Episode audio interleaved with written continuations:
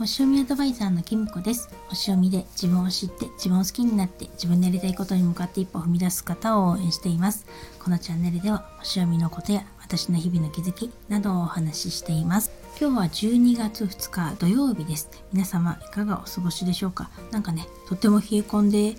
あのいたんですけれどもどうですかね？なんかなんか寒かったですよね。昨日も結構気温が下がってたと思うんですけれども夜になってねだいぶ冷え込んできたなって感じています。あのね本当に風邪とかひかないように気をつけましょうね。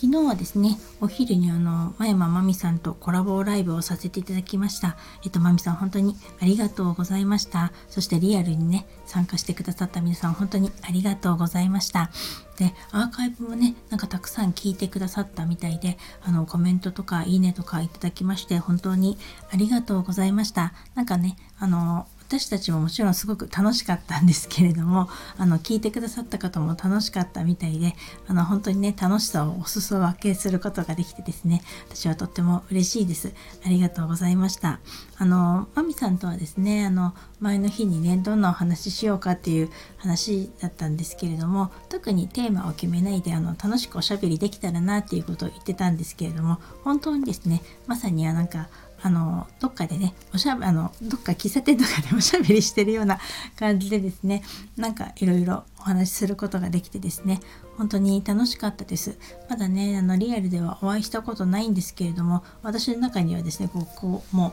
架空のマミさんがですね そのすぐ隣にあの反対側にいて一緒にお茶を飲みながら話してるっていう感じだったんですけれどもあのそれくらいですね本当にマミさんも気さくにいろいろお話ししてくださってあの、まあ、お話ししててすごく楽しかったんですけどこのきっとね楽しかったのはマミさんのね懐の広さと深さのおかげなんじゃないかなと思っています。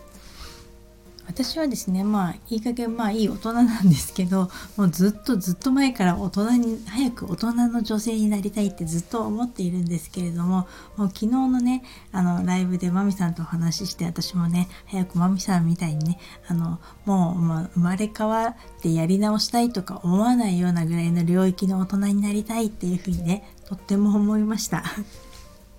それで私はですね普段はほとんど収録が主でほとんどこのこういうライブとかコラボライブとか